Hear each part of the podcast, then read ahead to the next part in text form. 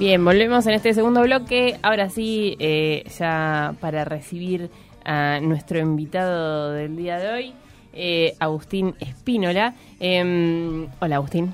Hola, ¿cómo va? ¿Cómo te va? Eh, compañero de, de la, de la radio también y del- de la cooperativa, en realidad. Em, y no sé cómo preguntarte, ¿sos periodista? ¿Te considerás periodista? No. Y sí, porque ¿Te es uno, como, como un oficio, eh, pero no estudié periodismo. Hice algunos cursos, algunas cosas, pero... Pero te interesa No- la no estudié- comunicación. sí, sí. Estudié, pero no me recibí de... La, la carrera sería licenciatura en comunicación. La abandoné a mitad de camino. ¿Y cómo Pero es más, uno- más a un esto? oficio, digamos, el periodismo que, que una profesión, que también lo es. Sí, por supuesto, obviamente. Por azar llegué. Ah, bueno, contanos eso porque nos interesa. Y estaba por ahí dando vueltas en la radio con, con Marianito y otra gente que es de, de similares características a este particular sujeto que tenemos enfrente del vidrio. Y una cosa lleva a la otra, empezamos a apretar botones, a hacer programas, a entrevistar gente, escuchar música, pasar, ver cómo sale. pasar eh, discos no, pero sí, eh, sí, CDs en Qué ese lindo, momento. ¿no? discos. Sí. Cassette no, yo- somos No, la yo generación no. que inmediatamente venía este, después del cassette y que tenía que ir al ciber a descargar en un CD la música que pasaba.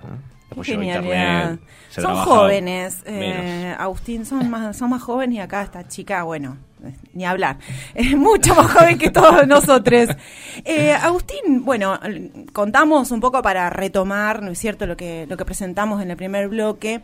Lo invitamos a Agustín justamente a propósito eh, de la visita de Pablo Yonto a Luján. Eh, nos interesaba un poco hablar acerca de lo que sucedió la semana pasada eh, porque bueno, hubo, digamos, se puso sobre la mesa, se tendieron puentes, se discutió, eh, se compartió, se abonó a las relaciones entre la película Argentina 1985 y los juicios, en la actualidad, los juicios por lesa humanidad. Entonces, bueno, nosotros queremos saber, porque vos fuiste el presentador, sí, estabas muy implicado en la actividad, queríamos, bueno, que nos cuentes un poco cómo fue todo esto, cómo se organizó, cómo se gestó y cómo viviste vos ese momento. Ah, estuvo buenísimo y me parece que se resignifica los que no pudieron escuchar.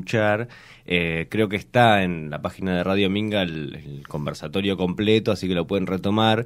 Creo que se resignificó todavía más después del domingo que nos enteramos del fallecimiento de Eve de Bonafini, porque durante la charla Pablo Yonto, que es... eh, bueno, en, en- durante los juicios a la Junta Militar de 1985 fue estuvo ahí como periodista, también como colaborador del, del CELS, eh, como acompañante de, de madres y de varios testigos. Él es periodista y abogado, ¿no? En ese momento era periodista y abogado, reciente abogado, y bueno, luego se fue profesionalizando hasta ser, digamos, querellante en un montón de causas, causas importantes como la Mega ESMA, pero también otras causas de menor, eh, por ahí, vuelo mediático y menor volumen, eh, pero que lograron condenas para decenas y decenas de ex militares, ex policías, y la particularidad que también tiene Argentina, ¿no? Ex civiles. Gente de la iglesia, gente, bueno, de, de los poderes económicos. Este, Sí, está digamos buenísimo, la- lo explica todo muy Claro. bien. ¿eh? Realmente, eh, eh, si está en la, cargado en la página, les recomendamos este, que, que lo escuchen completo porque no tiene desperdicio. No, la verdad que no. Y mm, me preguntabas cómo llegaba. Llega porque recientemente hubo un juicio eh, por el operativo La Pastoril que se desarrolla en una quinta de, de Moreno durante 1976, donde eh, eh, asesinan, torturan, secuestran a este, casi 30 militantes de, del ERP, en ese caso del Ejército Revolucionario del Pueblo, y entre entre las víctimas se encuentra un periodista de Luján, que es eh, Gerardo Tomadoni, que circunstancialmente como vecino en ese momento estaba por ahí viendo lo que pasaba y fue detenido y estuvo secuestrado junto a su esposa durante una semana en la quinta, en la mm, comisaría de Moreno. Recién ahora está, hace nada, un mes, estuvo la sentencia este, para, para los policías y militares que participaron de ese operativo. Y en- cuando se van a leer las sentencias, nos enteramos que uno de esos ex policías va a cumplir condena, va a cumplir su prisión domiciliaria aquí en Luján y otro en Rodríguez. Algunos que con más responsabilidad incluso eh, por la demora de los juicios, este, empezó en 2006, 2007, por la demora de los juicios eh, fallecieron durante el proceso, digamos, ¿no? Pero todavía hay este, responsables vivos que fueron condenados. ¿Cómo es esto de que cumplan condena domiciliaria? Sí, bueno, esa es una de las cosas que él en la charla pone en cuestión, ¿no? Claro, pone en cuestión y pide también revisar cada caso particular, ¿no? Porque hay varias, varios argumentos, por edad, por enfermedad, por responsabilidad de no sé qué.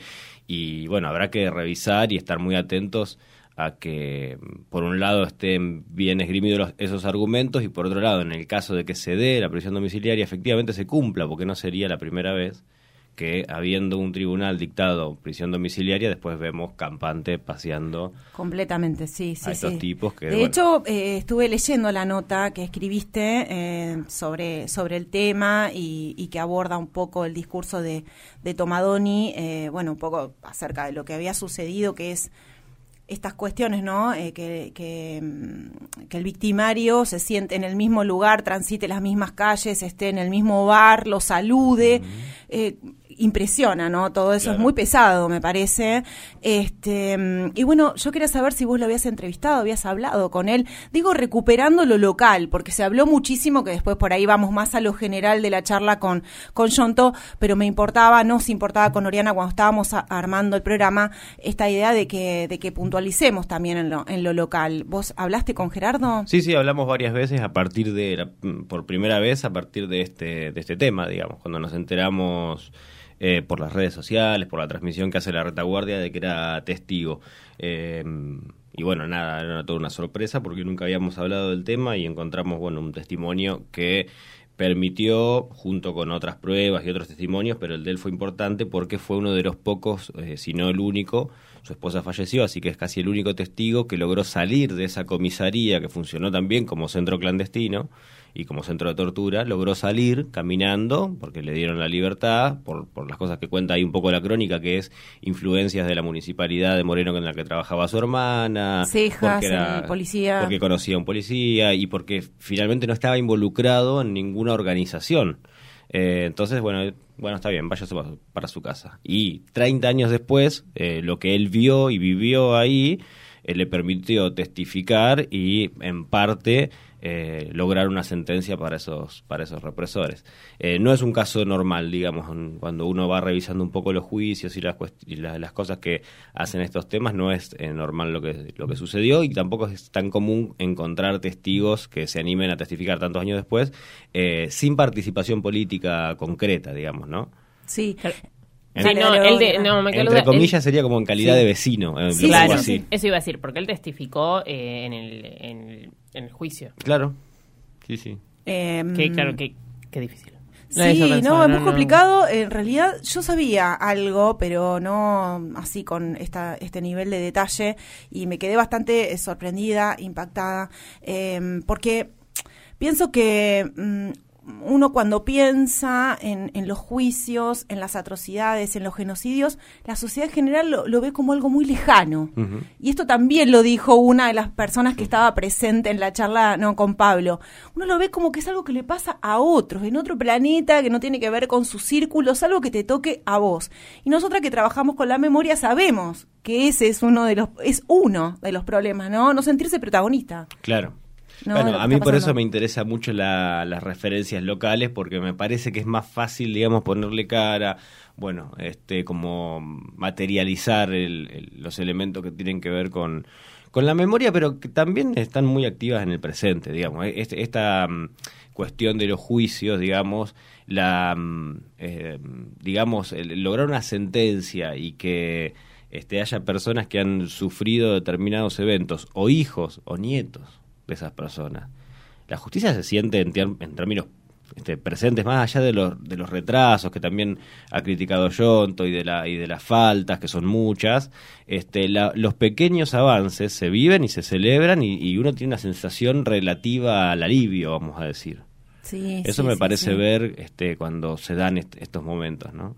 Y bueno, las víctimas y los sobrevivientes son los que empujan digamos, poniendo el cuerpo, son los que empujan las luchas, realmente son las caras visibles, ¿no? Entonces, bueno, saben y tienen muy en claro la necesidad que tienen de traccionar en lo social, aun cuando eso nos parezca muy injusto, ¿no? Porque debería venir de la justicia y no al revés, pero bueno, las luchas este, y las movilizaciones populares, digamos, son las que traccionan en los cambios. De hecho, bueno, ahí se explicaron muchísimos y nosotros sabemos y conocemos porque, bueno, a ver, em, muchísimos son los derechos conquistados y casi todos en la calle.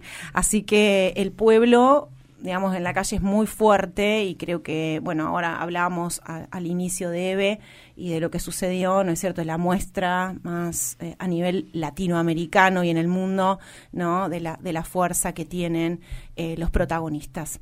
Bueno, si les parece, como para poder contextualizar eh, a Yonto y de lo que estamos hablando, elegimos un fragmento, ¿eh? ¿sabes? Em, para, para saber, más de uno. Sí, más de uno, pero bueno, para iniciar uno un poco más general, como para que nos ponga en contexto acerca de lo que se estuvo escuchando en el Consejo Deliberante la semana pasada y también para poder ahí desglosar un poco acerca de, este, de la peli, la relación de la, de la película con lo que pasa en la actualidad. ¿Te parece, Mariano? Me parece importante ver cómo pensamos eh, rumbo a algo que va a suceder el año que viene, que no es solo lo electoral, que pesa y mucho, porque se juega mucho de la democracia en lo electoral, eh, sino que el año que viene vamos a estar eh, celebrando, cumpliendo 40 años de democracia y esto tiene que ser un disparador para la militancia, para que nos pongamos a pensar cuántas actividades podemos hacer el año que viene relacionadas sobre todo con la juventud. Me parece que el, el eje, nos parece que el eje desde el movimiento de derechos humanos hay que ponerlo fuertemente ahí.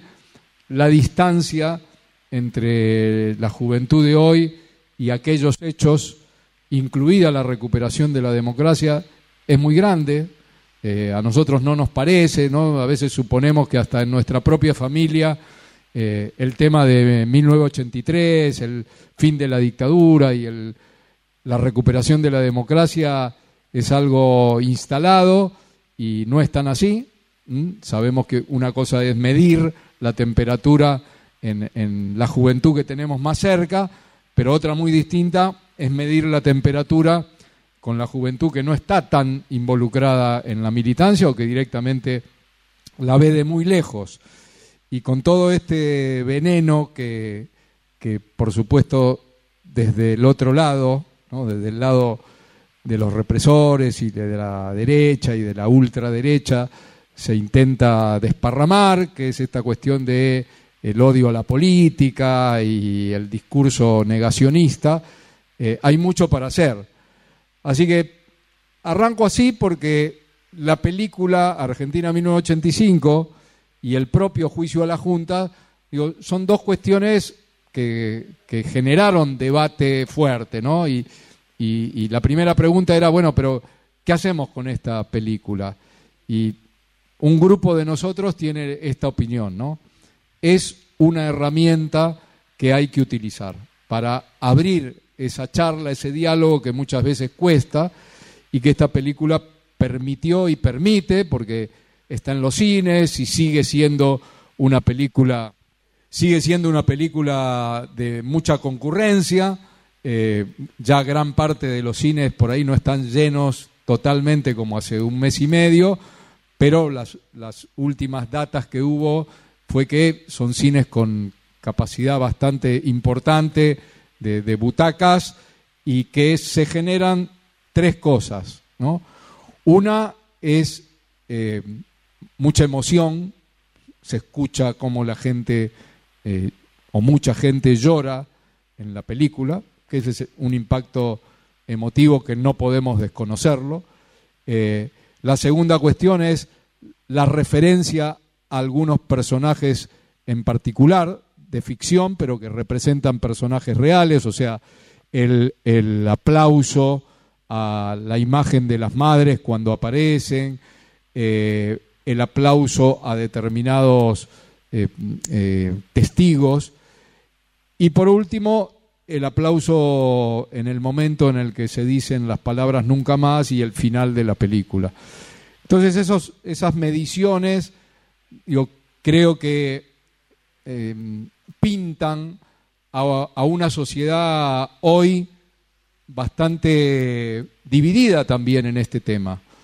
Eh, sin duda, nosotros no podemos dejar de reconocer que hay un sector de la sociedad argentina que repite eh, aquel discurso macrista de el curro de los derechos humanos y esa eh, entonces e, esa realidad eh, aparece por ejemplo en esto. Yo les cuento anécdotas de compañeras y compañeros. Les aclaro yo vi la película cinco veces y estoy desde que antes de que empezara participando en una gran cantidad de debates y mesas que se arman algunas con la película incluida, o sea, se pasa la película y después debatimos, o se les dice a las compañeras y compañeros, véanla y después hacemos una, una charla.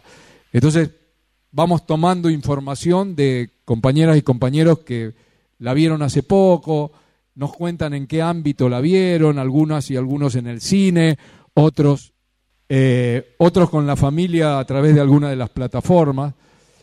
Eh, entonces la semana pasada, por ejemplo, un, periodista que fue con su hijo a verla a Patio Ulrich, que tiene un cine ubicado en una zona recontra recoleta, eh, y dijo que primero había mucho silencio, pero que en los momentos como clave de la película ocurrió lo que él mismo vivió porque había ido con su otro hijo a otro cine, no en Patio Bullrich, eh, y había notado las mismas reacciones ahí en Patio Bullrich, donde el público era obviamente de clase media alta o clase alta.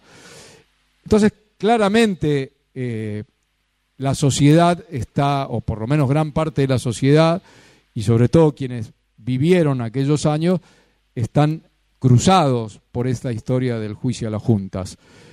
El juicio a las juntas fue sin duda la, puerta que necesitaba la democracia abrir para ver si era posible no solo juzgar a los genocidas, sino si era posible decir ese nunca más.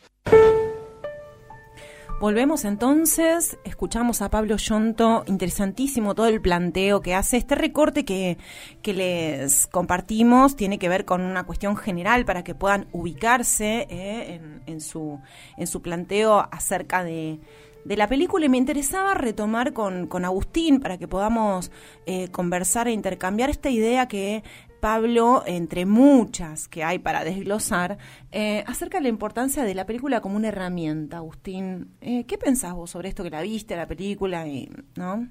No, y que funciona así como lo explica Pablo realmente. A mí me pasaba de antes de escuchar la definición que tiene él de venir eh, discutiendo con mi compañera que vimos creo que dos veces la peli. Si estaba buena o no estaba buena, porque estaba, estaba buena, está buenísima, pero después uno se pone a pensar, bueno, pero el rol de las madres está muy disminuido, bueno, pero hay jueces que creo que lo dice John en, en este fragmento, hay jueces de ese, de ese juicio que hoy defienden a represores, entonces eh, no sé si Estracera era el superhombre o era, bueno, eh, todas estas contradicciones me parece que John las resuelve de una manera muy sencilla cuando dice, eh, si vos entendés que es una ficción, y te relajás y después políticamente lo usás como un disparador para profundizar en el tema, entonces es aún más completa la, la función artística de la película. Ahora, si la entendés como un documental como una verdad eh, agotada en esas dos horas de película, bueno, estás cometiendo un error porque la historia es mucho más compleja, mucho más enriquecedora. Bueno, son debates que se dan, en este caso mucho más delicado por el tema que abordan, pero en general las películas, las series que trabajan aspectos históricos siempre sufren de este tipo de críticas, ¿no es cierto?, por, por la superficialidad obviamente, digamos, en una hora y tanto uno, uno podría pedir, pero también, a ver, es espectacular la peli, digo, porque por si no la vieron, hay que verla. Porque hay que verla, sí, hay que verla. Y, y acerca de, de, esto de utilizarla como herramienta, lo que me interesaba eh, preguntarte, Agustín, es por la centralidad, porque lo dice en, varias, en varios momentos de la charla de la juventud, del trabajo con la juventud, este, eh, digamos, de ponerlos, eh, ponerlos en el centro y en la discusión de debate. ¿Vos ¿qué pensás sobre esto, sobre los discursos del odio, la polarización social acerca de los derechos humanos, no? Esta cuestión de eh, el curro de los derechos humanos que vuelve una y otra vez con diferentes colores, ¿no? Desde distintos lugares y que cala tanto en la juventud.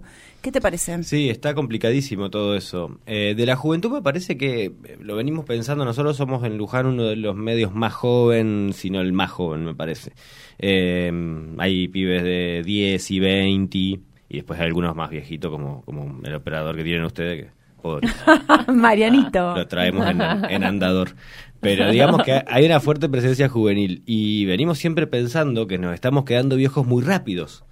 Eh, digamos que cómo hacemos hoy para que un pibe de 15, 16 años lea una nota larga y la discuta y la piensa y la quiere debatir, escuche un programa, hoy digo en tiempos de TikTok, parece que un programa de radio de una hora es una eternidad. Eh, entonces todo el tiempo estamos discutiendo eso y todo el tiempo estamos reafirmando que evidentemente no hay una sola juventud. Hay juventudes eh, que digamos son muy plurales respecto a los gustos artísticos, a las este, eh, condiciones socioeconómicas, respecto a la posición política. Bueno, y es cierto que, que, en algún sector de esas juventudes ha calado con poco más de facilidad cosa que parecía mm, más difícil quizás hace años, este, un tipo particular de discurso de derecha que es el que identificamos como ultraderecha. Sí. Que tiene que ver bastante con la con el pensamiento como hiperpragmático, cero complejo, ¿no? Bueno, ¿cómo se resuelve esto? Bueno, prendamos fuego tal cosa. Bueno.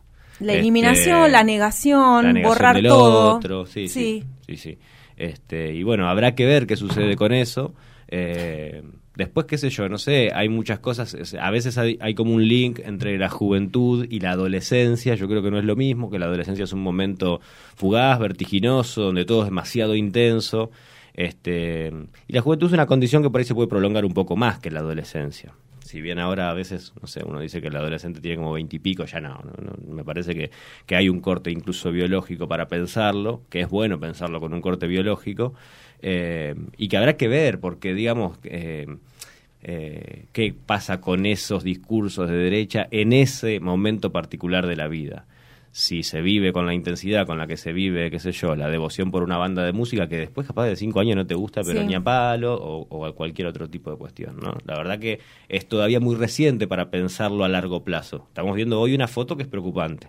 Sí. Eh, y, a la cual hay que salir a responder, pero no creo que asumiendo esa agenda y esa línea. Ese me parece que es un tema, que estamos todo el tiempo los que no somos de ultraderecha, con la agenda de la ultraderecha.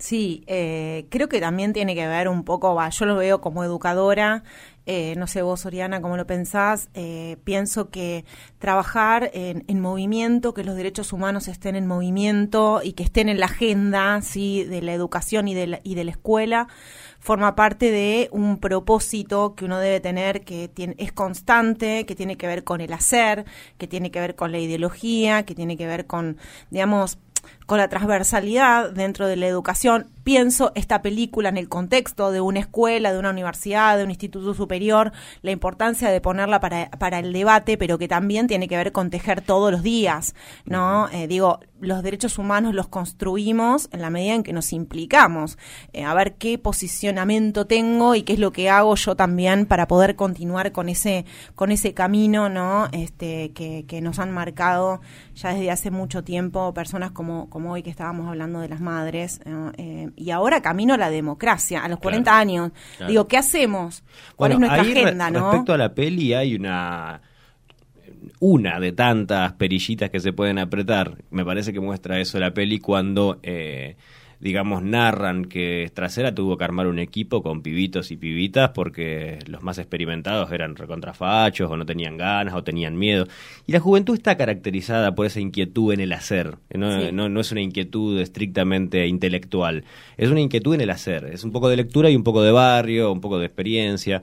Eh, y quizás haya que revisar a ver si ese mundo ya adulto eh, que no es de ultraderecha, le está dejando los ámbitos para hacer, porque yo voy a partidos políticos más vale progresistas y son todos tipos que peinan canas, encima tipos, Entonces, Sí, obviamente. eh, voy a... Donde no hay yo. espacios, no hay espacios para respirar ni para mover los codos. Vos Uno para poder- tiene en que alzar la voz para poder ser escuchado. Ves en los medios de comunicación más progresistas y son todos tipos y que peinan canas. Entonces está bien esa experiencia, pero no, me parece como el 90% generemos una ley de cupos de tercio donde pueda haber mujeres, diversidad y juventud, porque si no, este, me parece que también se la dejamos fácil. De este lado de la vereda, digo, se la dejamos fácil a la ultraderecha que trabaja fundamentalmente con la indignación. El pibe, la piba, no encuentra lugares. Este, y viene un tipo con una peluca y le habla los gritos y bueno, es seductor, la verdad que es seductor. Sí, incluso es un prejuicio que se trata en la película como un prejuicio porque me acuerdo que es como que todos le dicen, bueno, ¿qué vas a hacer con este equipo? Claro. O sea, ¿a dónde vas a llegar? Eh, y, y finalmente termina pasando lo que termina pasando, incluso con el personaje de Moreno Campo, que es casi tan protagonista como, como Estracera. Eh, y un poco re- rebate esa idea con eso. Eh, y está está bueno para eh, decir, yo creo que ya lo he escuchado que hay profes que ya lo están laburando, eh, o lo usan esto como disparador, tal como decía eh, Yonta, eh, como disparador para un debate eh, que también pienso que se debe ir un poco, se puede ir de eso, si vos no lo laburás en la diaria, no lo tejés, como decíamos, con una línea de derechos humanos y demás, se- el debate, como lo moderás después, se Claro. diluye y, y además... Sí, te puede parecer cualquier cosa, digamos, es en ese sentido. Sí, Eh, como igualmente viste que en todos media los, con eso. en todos los temas que son tan complejos, pienso en no en género, pienso en los temas transversales, ¿no? que nos que nos atraviesan a todos como sociedad, derechos humanos, obviamente, siempre están esos bordes que no es cierto que donde caemos en la nada misma, que enseñamos nada, o de qué estamos hablando, no sé, porque en algún punto si no se profundiza y no te la jugás, hay que poner el cuerpo, hay una, lleva una posición, un posicionamiento político, no hay otra, no hay otro camino. Por eso pienso que es una lucha que, bueno, él la define muy bien, ¿no? Como una militancia. Es la militancia de los derechos humanos.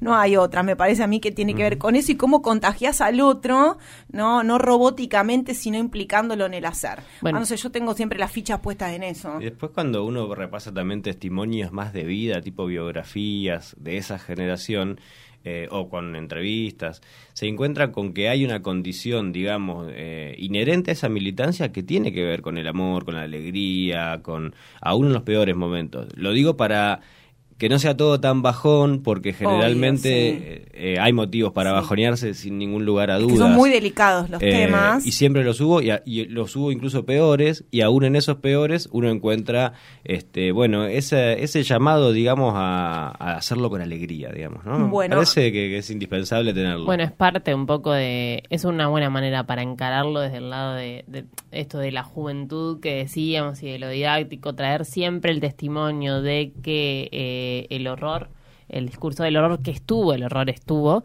eh, pero que eso sea lo único que en la escuela, por ejemplo, eh, se da, ¿no? 24 de marzo, las torturas, y todo, y dejar de lado la parte de la lucha, de reunirse, de ser joven, básicamente. Eh, a los chicos, no creo que les, chicas y chicas, chicas, no les es menos atractivo desde ese lado, porque el horror digamos que hoy en día estamos muy acostumbrados al horror, incluso más las juventudes, los adolescentes, todos los que vemos en la tele, digamos, la cantidad de series de gente desmembrando otros Ah, cuerpos claro, y demás, sí. no, el horror ya no, es- no tiene esa cosa efectista de que, bueno, sí, hay tener miedo para que no se repita. Tiene que ir más allá de ese discurso del horror eh, y calar un poco más. Bueno, un poco lo hablamos en el programa que hablamos sobre mo- movimientos sociales que Mm. vino Rana, que Sí. hablamos de la alegría con la cual eh, eh, a mí por lo menos que soy más grande, ya que todos ustedes tengo como una, una autoridad en años, por lo menos una autoridad en años, no sé, en otra cosa. Eh, hablamos, eso a mí me encanta, en la juventud me encanta esa construcción con alegría, por eso eternamente rebelde e inmadura, será por Claro. eso, no. Eh, pienso que, que esa es una buena forma eh, en este programa Jóvenes y Memoria, en el cual siempre vos participás y bueno, yo también he participado un montón, esto de salir a la calle con sueños y esperanzas, decía Yonto. Esa cosa, ¿no? No largar, persistir, resistir, militar con sueños y con esperanza. Creo que ese es un buen mensaje. Sí, claro, imagínate que esa generación quería cambiar el mundo. Imagínate si vas a cambiar el mundo así medio bajón, bueno, qué sé yo, Qué mal están las cosas. Evidentemente sí. es necesario recuperar un poco de esa dosis de, de entusiasmo, ¿no? Em, queríamos seguir repensando y, y retomando un poco la charla. em, de de Yonta y eh, en eso, bueno, habíamos elegido otro fragmento que no lo vamos a llegar a pasar, pero sí queremos traerlo a la mesa, que tiene que ver con, eh, aparte de esta charla, pausa, podemos escucharla eh, entera en la web de Radio Minga, ¿no? Em, así que ahí pueden acceder, pero en un momento él trae a cuenta bueno, hablando de los juicios, del sistema judicial, un poco más allá, eh, y la necesidad de pensar, tal vez, eh, a corto plazo, a largo plazo, una mm, ciertas modificaciones en ese sistema judicial. Hoy hablábamos de eh, las demoras, hoy hablábamos de esto que prisión domiciliaria para crímenes de lesa humanidad, como ruido, no, ciertas cuestiones que... O por la, claro, por la demora que fallecen este, los genocidas y los culpables. No se llega a hacer justicia. Em, y esa necesidad de enfrentar la justicia, digamos, como enfrentar el sistema. Y si no es... Eh, no es la juventud, creo que lo dice, eh, no es em, también cuenta como una situación, me parece, eh, de los hijos y, o nietos, no me acuerdo bien lo que dice, que, em, que ellos mismos son los que se manifiestan y los que piden, que, es esa fuerza popular, por así decirlo, eh, de ellos mismos, eh, lo que demanda una aceleración, ¿no? Eh, que, que, realmente estos juicios se lleven a cabo, como decíamos hoy, es la gente, es el poder popular y de los sobrevivientes, ¿no? También de los hijos y nietos de... Y bueno, plantea esta posibilidad como de pensar, bueno, cómo podría ser o de qué manera plantearíamos de hacer una reforma constitucional, lo menciona, eh, cómo podría llegarse y qué saldría de ahí. Medio que no termina, lo deja como, como abierto, sí la necesidad de hacer una reforma, pero ¿cuál sería? ¿Qué haríamos con eso? Como abrirlo, me da la sensación de que considera que una buena opción sería abrirlo eh, en este momento moderno, ¿no? Un poco al, al debate y al público y a la votación popular. Dice algo que me parece que es prácticamente, no sé si la palabra sería un lema, pero no que sea una justicia más democrática. Mm, claro, fue una de las, eh, y no de las tantas, sino de las más importantes promesas de Alberto Fernández, o del Frente de Todos en general, vamos a decir, en cabeza de Alberto Fernández durante la campaña. Rápidamente supimos que que no iba a ser posible, que no sé si había intención o no había, había intención pero no había poder o lo que fuera, pero no sucedió.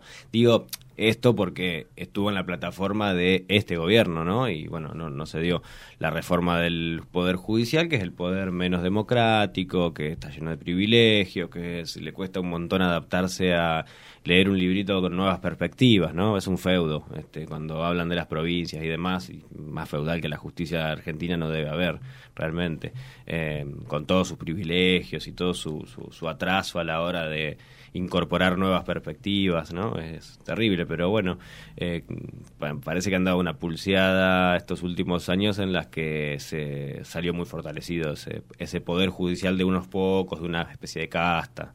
Este, aún así, ahí adentro hay algunas cosas interesantes, ¿no? que son las que remarcaba Pablo Jonto en su charla. ¿Querés refrescarle alguna, por lo menos, a la audiencia? No, digo, algunos fiscales jóvenes, algunos equipos que este, se incorporan al Poder Judicial, que es muy difícil porque lo maneja eh, esta casta. Sobre todo hacían el, la crítica al Consejo de la Magistratura, que sería la Cámara que va seleccionando jueces, ya que no los elegimos nosotros mediante el voto directo. Este, la justicia tiene ese sistema que es el Consejo de la Magistratura, que claro, termina siendo a dedo de a veces 4, 7, 9 se está discutiendo todo el tiempo, pero en cualquier caso no ha dado muchas modificaciones. Y no da gran pluralidad, digamos. Claro, claro. Eh, pero bueno, más allá de eso, hay generaciones que se incorporan este, con un compromiso más democrático, que con perspectiva de derechos humanos, con perspectiva de géneros, que bueno, en algún pequeño estante de esa gran biblioteca van incorporando alguna novedad este, interesante que es de donde uno puede agarrarse, digamos, ¿no?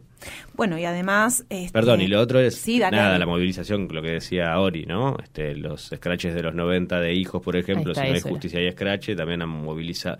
Y posteriormente un montón de activismo este, también ha presionado para que la cosa salga. Bueno, eso es algo que, que, se, em, que he escuchado como en esas críticas que se le hicieron a la película.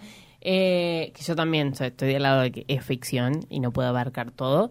Eh, esto de que no se mostraba la parte social, la presión social que, que, tuvo. Sí se muestra como en comentarios y demás, pero no se muestra movilizaciones, la calle, ¿no? Porque está centrada en, el recinto judicial, ¿no? En ese, en ese, por ahí eso es medio inabarcable todo ese momento histórico, que es súper interesante y para profundizar habrá documentales que lo hagan y lo hay, los hay. Eh, y también retoma un poco esto de la figura de los jueces, como que decías vos hoy, eh, que hay que ver si son tan, porque un poco los deja en un lugar como, ay, qué, qué buenos los jueces o qué... mm, no sé, qué pro derechos humanos, que terminan como medio moviendo la cosa, decir, no, a pesar de la presión que tenemos, vamos a, a condenarlos.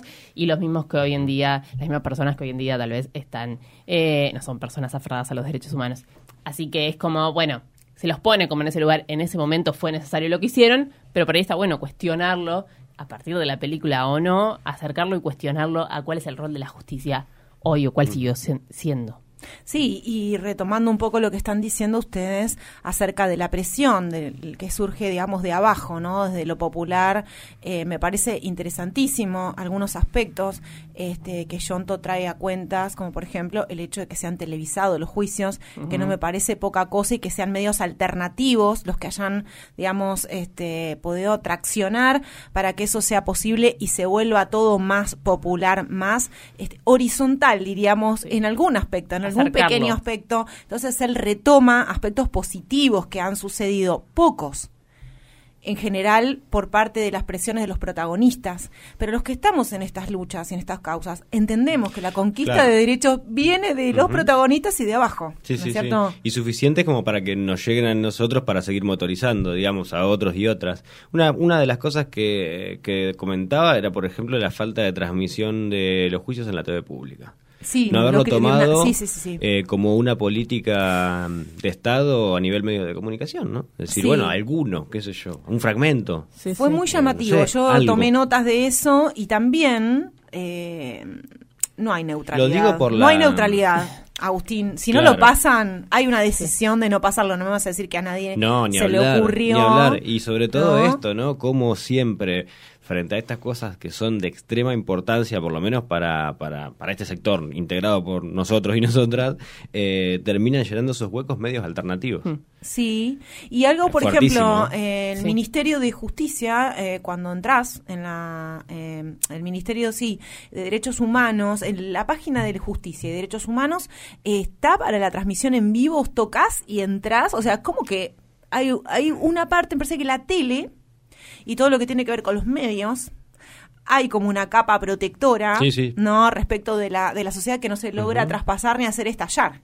Y pienso que en ese sentido también la película no es ingenua acerca de cómo deja colocado, si bien te tira preguntas y como dice Pablo, nos ponemos a discutir, hay una cuestión también comercial, el alcance mayoritario de la película, ¿no? Y no tocar determinados lugares. Eso también, digamos. Uno puede hablar de arte, uno puede hablar de urgencia, pero de ingenuidad jamás. Ya a esta altura lo ingenuo no existe. Claro, claro. ¿No es cierto? A mí me parece que eso también está bueno para poder, ¿no? Esa delicadeza, poder este, despuntarla acerca de, de qué lugar, eh, digamos, lo ocupa cada uno en, en cada uno de los momentos, entendiendo que esas personas también tuvieron un, un, un paso del tiempo, ¿no? Un desgaste de las ideas y de la fuerza, de la potencia o u otras situaciones más comprometidas. Bueno, vamos cerrando, si les parece, este programa. Bueno, gracias Agustín por haber No, venido. gracias a ustedes, la pasé muy bien. Bueno, no, Nos nosotros estamos re contentas y también de haberte recibido, este, te respetamos un montón en tu trabajo, te Gracias, hemos igualmente. estudiado un poco y leímos un poco acerca de lo que haces. Acá a nuestro compañero le agradecemos a Mariano. Eh, eh, Oriana, bueno, ¿vamos cerrando? Vamos cerrando y además recordar que pueden leerte en Ladran Sancho. Está Sí, sí. siempre ahí haciendo periodismo, como decías, que este oficio, eh, que tampoco nosotros somos locutores y tratamos de... eh, Comunicando. de comunicar, Claro. mínimo. Humildemente, con humildad. hacer este oficio.